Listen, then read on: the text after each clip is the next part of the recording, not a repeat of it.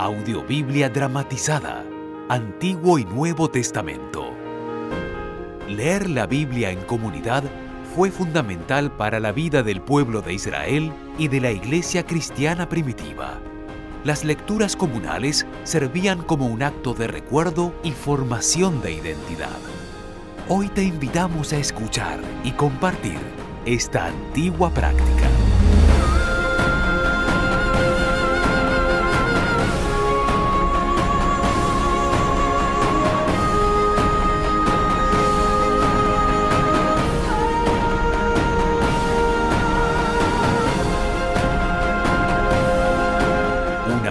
De la más alta calidad.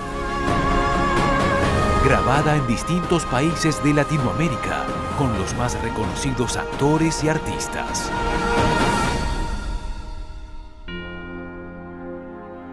Audiobiblia dramatizada.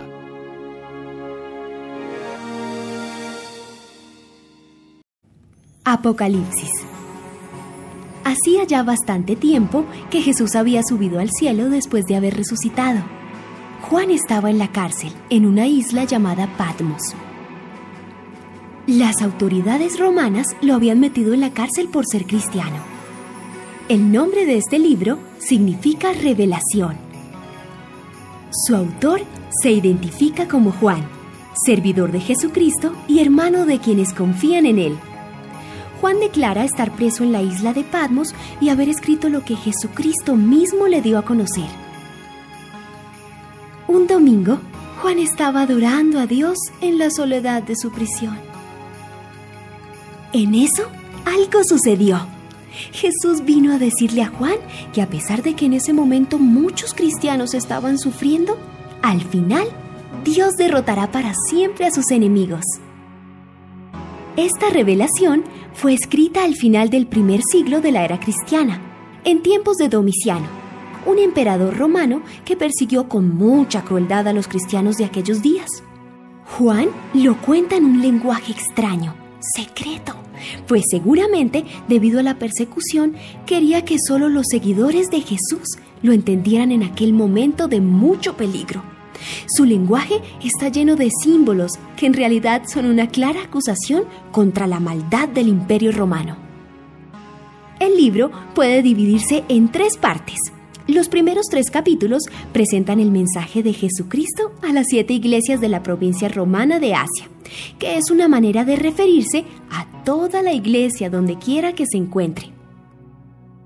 La parte central del libro habla del Cordero que fue sacrificado y que merece recibir el poder y la riqueza, la sabiduría y la fuerza, el honor y la alabanza. Los últimos dos capítulos hablan de la creación de un nuevo cielo y una nueva tierra y de una nueva ciudad de Jerusalén, en donde Dios mismo vivirá con su pueblo. Mucho se ha dicho acerca de este libro y mucho más podría decirse.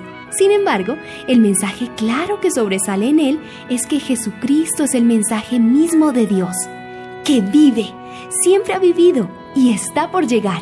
Y es también el Rey más poderoso de todo el universo. Por eso invita a su iglesia a mantenerse fiel, a pesar de los ataques de los poderes de este mundo, pues al final la victoria será de Cristo y de su iglesia. Es un viaje emocionante. Sigue adelante y descubre las maravillosas cosas que Dios hará.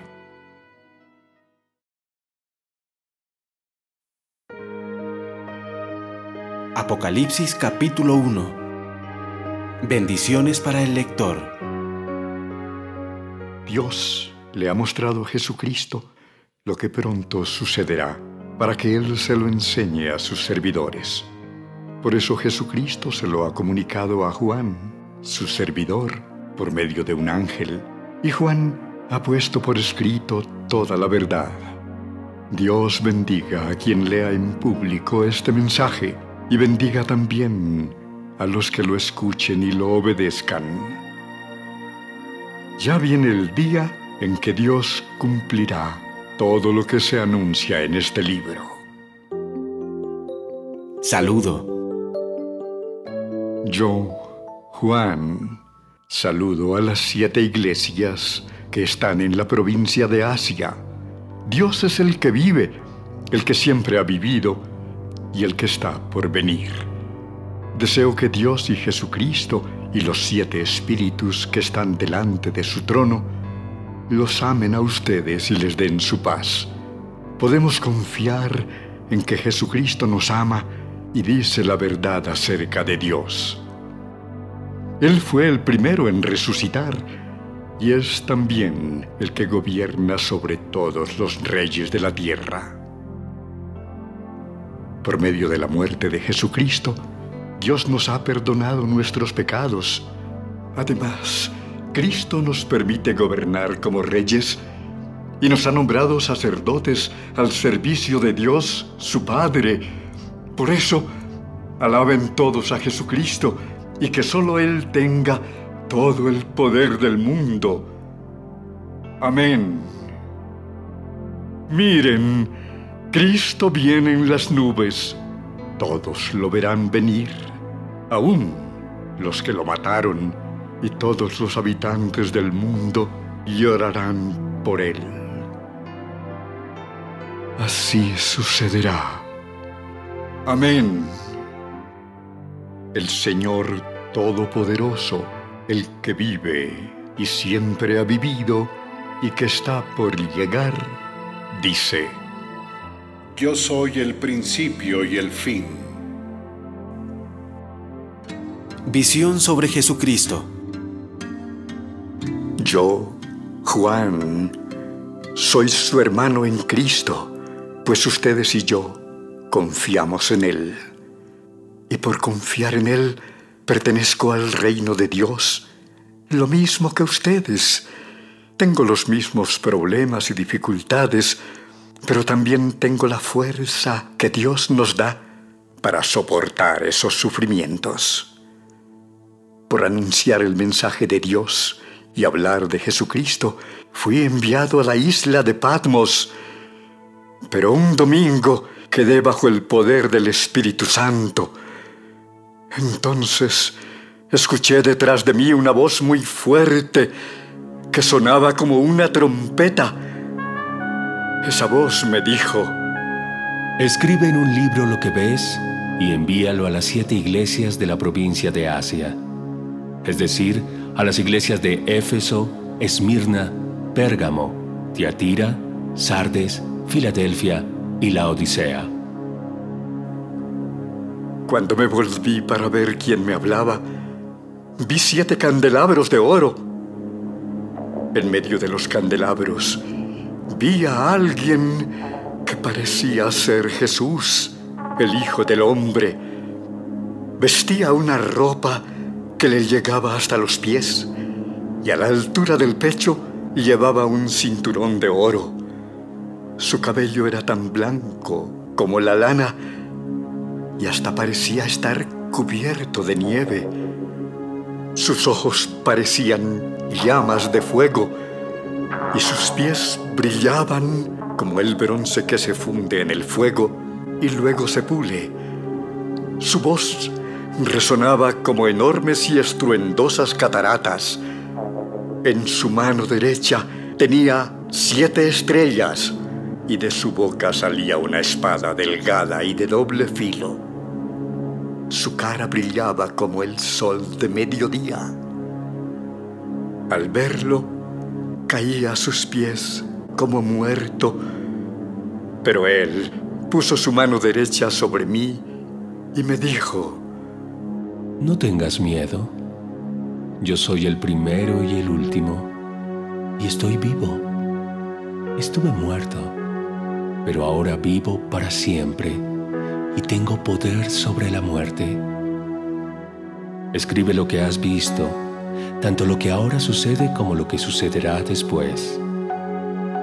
Yo te explicaré el significado secreto de las siete estrellas que viste en mi mano y de los siete candelabros de oro.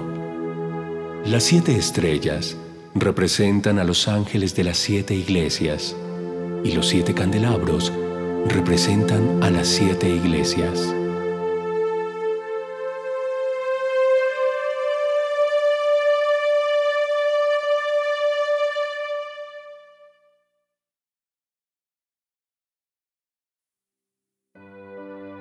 Apocalipsis capítulo 2 El mensaje a la iglesia de Éfeso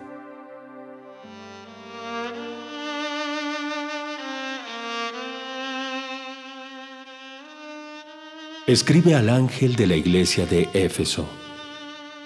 Yo sostengo las siete estrellas en mi mano derecha y camino entre los siete candelabros de oro. Pon atención a lo que te voy a decir. Estoy enterado de todo lo que haces y sé que por obedecerme has tenido muchas dificultades. También sé que las has soportado con mucha paciencia y que rechazas a los malvados. Has puesto a prueba a los que no son apóstoles pero dicen serlo, y has demostrado que son unos mentirosos. Has sido paciente y por obedecerme has sufrido mucho pero aún así no te has cansado de obedecerme. Sin embargo, hay algo que no me gusta de ti, y es que ya no me amas tanto como me amabas cuando te hiciste cristiano. Por eso, acuérdate de cómo eras antes y vuelve a obedecer a Dios.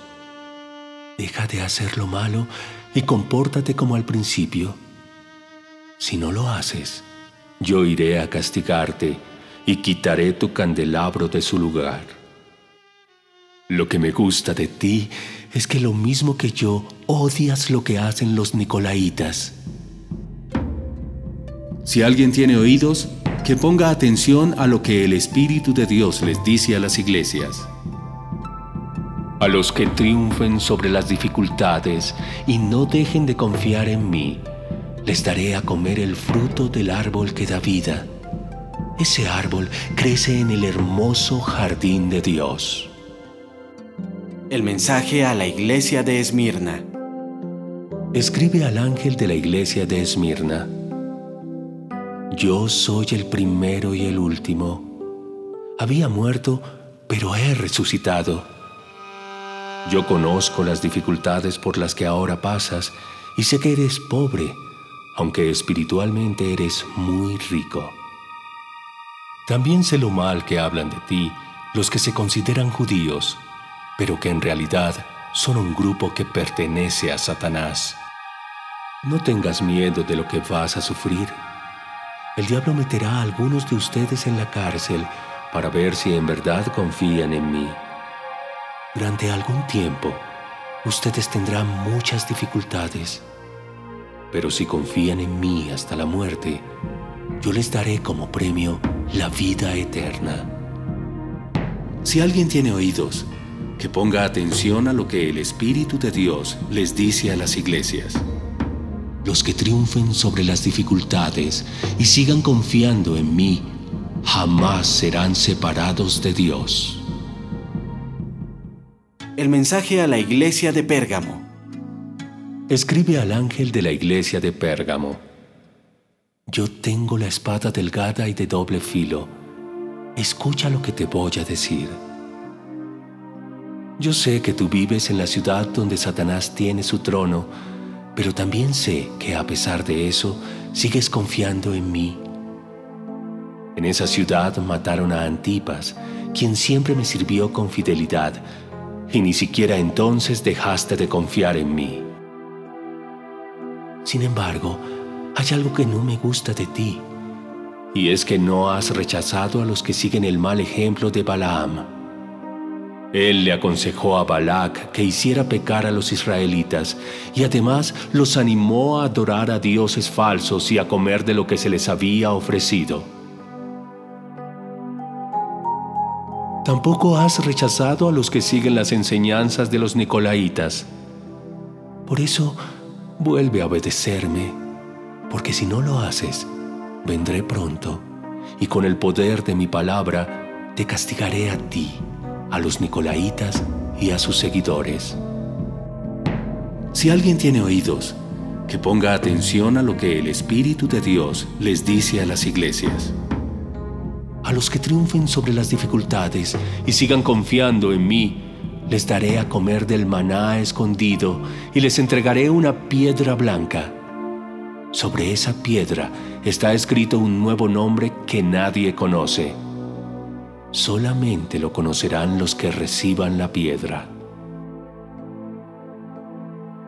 El mensaje a la iglesia de Tiatira. Escribe al ángel de la iglesia de Tiatira.